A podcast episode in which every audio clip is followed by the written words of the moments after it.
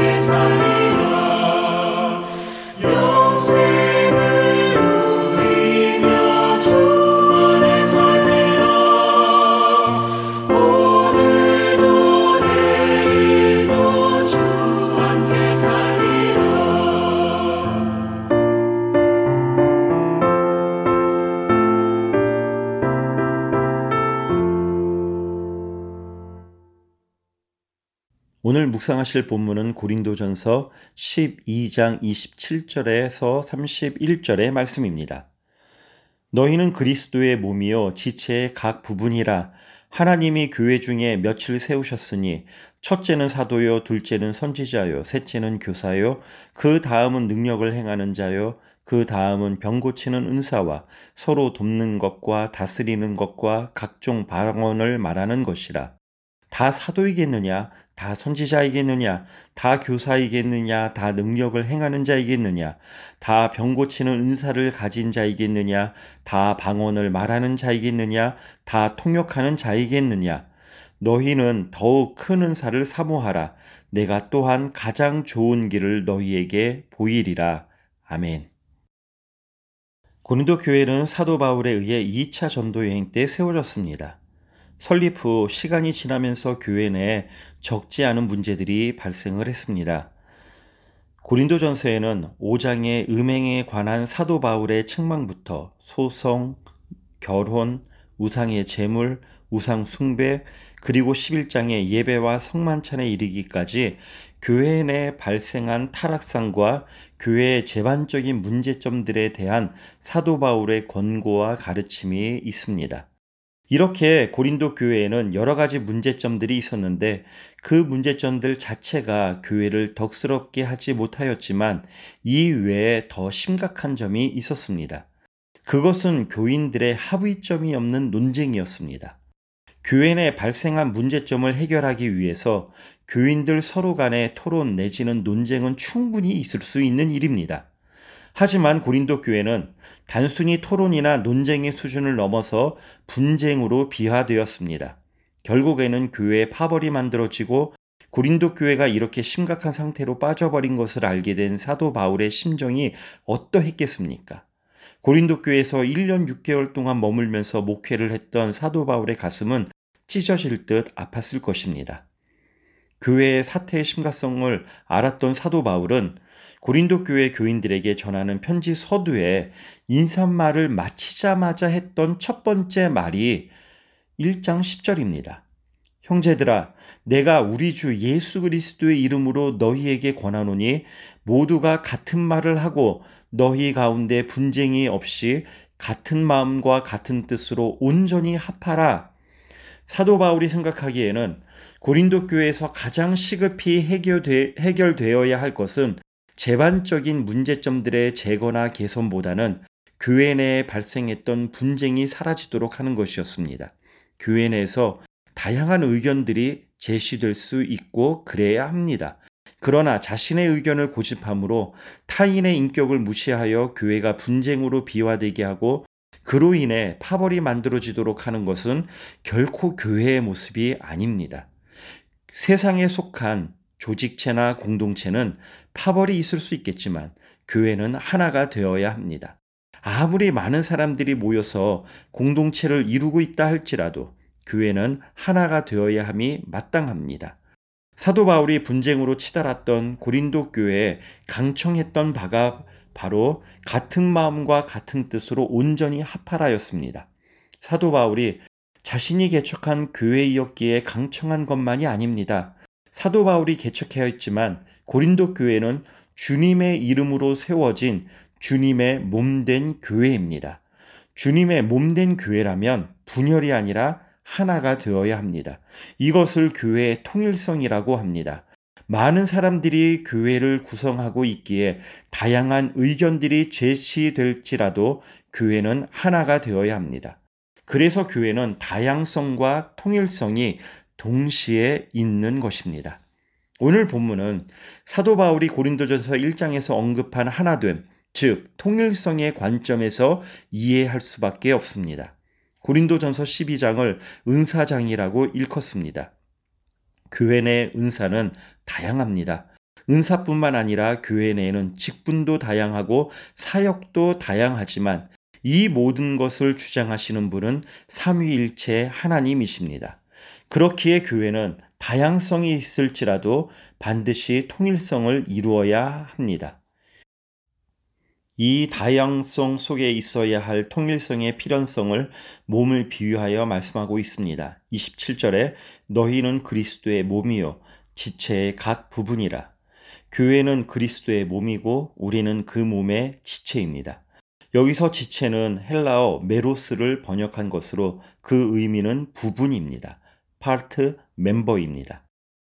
인간의 몸의 지체는 눈, 코, 입, 귀, 손, 발 이렇게 몸의 외관상 드러나는 부분뿐만 아니라 몸 안에 있는 오장육부 등 모든 것을 가리킵니다. 인체의 모든 조직은 인체 각 부분인 지체로 이루어져 있습니다. 각 지체들이 합하여 한 몸을 이루고 있습니다. 이렇게 사도 바울의 비유에 나오는 여러 지체들은 교회의 다양성을 설명하기 위함이고 한 몸은 교회의 통일성을 말해 주기 위함입니다.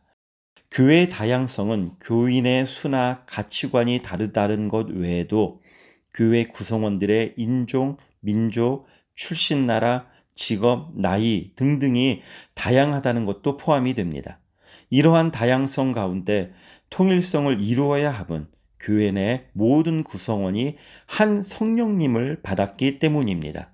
한 성령님으로 인해 우리 신자들은 각자가 서로 다르지만 주님께서 인도하시는 같은 길을 걸어가고 있습니다. 교회 내 신자들의 우열의식이나 이로 인한 분쟁이 없어야 합니다. 이는 각기 다른 지체들에게 제 역할이 있듯이 교회 내 신자들은 각자의 제 역할이 있기 때문입니다. 지체 중 어느 것 하나라도 빠지게 되면 온전한 몸이 될 수 없기에 내가 교회의 한 구성원으로서 다른 구성원들 중 어느 누구에게 당신은 또는 그가 필요 없다라고 말해서는 되지 않습니다. 그래서 어제 본문인 24절을 보면 우리의 아름다운 지체는 그럴 필요가 없느니라 오직 하나님이 몸을 고르게 하여 부족한 지체에게 귀중함을 더하사 여기 고르게 하여는 헬라어 쉰케란 뉘미를 번역한 것으로 그 의미는 혼합하다, 함께 섞다입니다. 상징적으로는 결합하다라는 의미를 가집니다. 그러니까 하나님께서 몸을 고르게 하셨다라는 말씀은 하나님께서 몸의 각 지체를 결합해서 한 몸을 만드셨음을 의미합니다. 하나님께서 부족해 보이는 지체와 기능적으로 중요한 지체를 결합하여 한 몸을 만드사 부족한 지체를 귀중하게 여기셨다는 말씀입니다.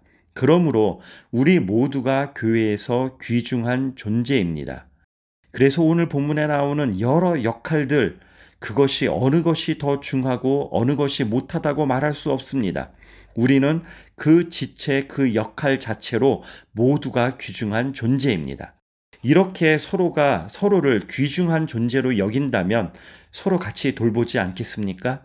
26절 말씀처럼 누구나 기쁠 때 같이 즐거워하고 누군가 고통을 받을 때 같이 고통을 받는 것이 바로 교회입니다. 왜냐하면 믿는 우리 모두는 단순한 인간의 몸이 아닌 예수 그리스도의 몸을 이루는 각 지체가 되기 때문입니다. 모두가 귀중한 존재임을 깨닫고 교회 내 다양성을 이해하고 상대를 존중히 여겨서 삼위일체 하나님 안에서 통일성을 이루는 하나가 되어야 함을 잊지 마십시다. 28절에서 바울은 고린도 교회에 다양한 은사와 직분과 사역이 있음을 말하므로 몸의 비유가 교회 안에 다양한 은사와 직분과 사역을 가진 구성원에 대한 것임을 말씀합니다. 교회에는 이렇게 다양한 역할들이 있습니다. 앞서 본 것과 같이 몸이 다양한 신체 기관으로 이루어진 것 같이 교회는 다양한 구성원이 서로 상호작용을 하며 지어져가는 한 몸입니다.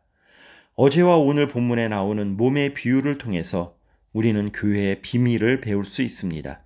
몸의 비유를 통해 우리는 왜 현실 교회에서 이상적인 교회를 잘 경험하지 못하는지 알 수 있고 또한 그 해결 방향을 알 수 있습니다. 그리고 그 원동력, 즉 그 목적이 무엇이어야 하는지도 알 수 있습니다. 고린도전서 12장의 마지막 절은 이렇게 마무리하고 있습니다. 너희는 더욱 큰 은사를 사모하라. 내가 또한 가장 좋은 길을 너희에게 보이리라. 더욱 큰 은사를 사모하라는 것이 무엇이겠습니까? 28절부터 30절에 언급한 직분과 은사들보다 더 큰 은사는 결국 자신보다 다른 지체를 더 귀중히 여길 수 있고 분쟁과 파벌을 종식시킬 수 있는 은사가 아니겠습니까? 그것은 바로 고린도전서 13장에 말씀해 주시는 주제이며 우리가 더욱 더 사모해야 할 더 큰 사가 아니겠습니까? 바울은 최종적으로 그 은사들의 목적, 즉, 교회의 근원적 원동력은 가장 큰 은사에 있는 것이라 말합니다. 그 가장 큰 은사는 사랑입니다.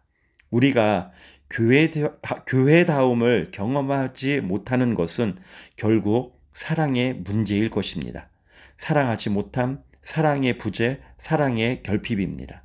문제는 사랑은 우리의 자신에게서 나오는 것이 아니라는 것입니다.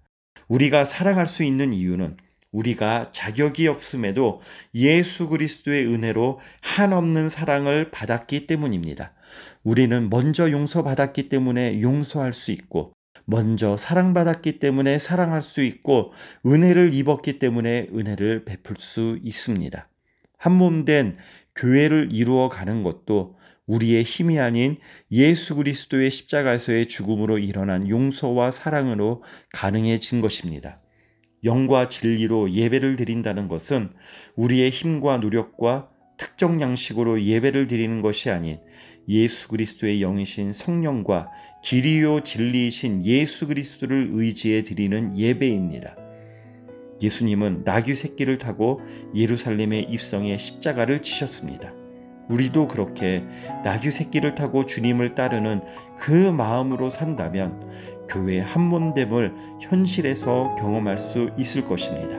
우리 모두 더 큰 은사를 사모하십시다. 기도하겠습니다. 우리 예수 그리스도 안에서 하나님의 영이신 성령님으로 저희를 주의 자녀로 부르시고 교회로 부르신 하나님. 하나님의 선물로서 교회를 섬길 수 있게 하시니 감사합니다. 주신 선물 감사로 받게 하시고 하나님의 선물로서의 섬김을 통해 견고히 진리를 배우고 성결을 회복하고 사랑을 품고 세상을 구원하는 주님의 통로 되게 하여 주시옵소서. 주님 코로나19로 인해 여전히 어려움 가운데 있는 많은 사람들을 기억하여 주시고 이 땅 가운데 긍휼을 베풀어 주시옵소서. 예수님의 이름으로 기도드렸습니다. 아멘.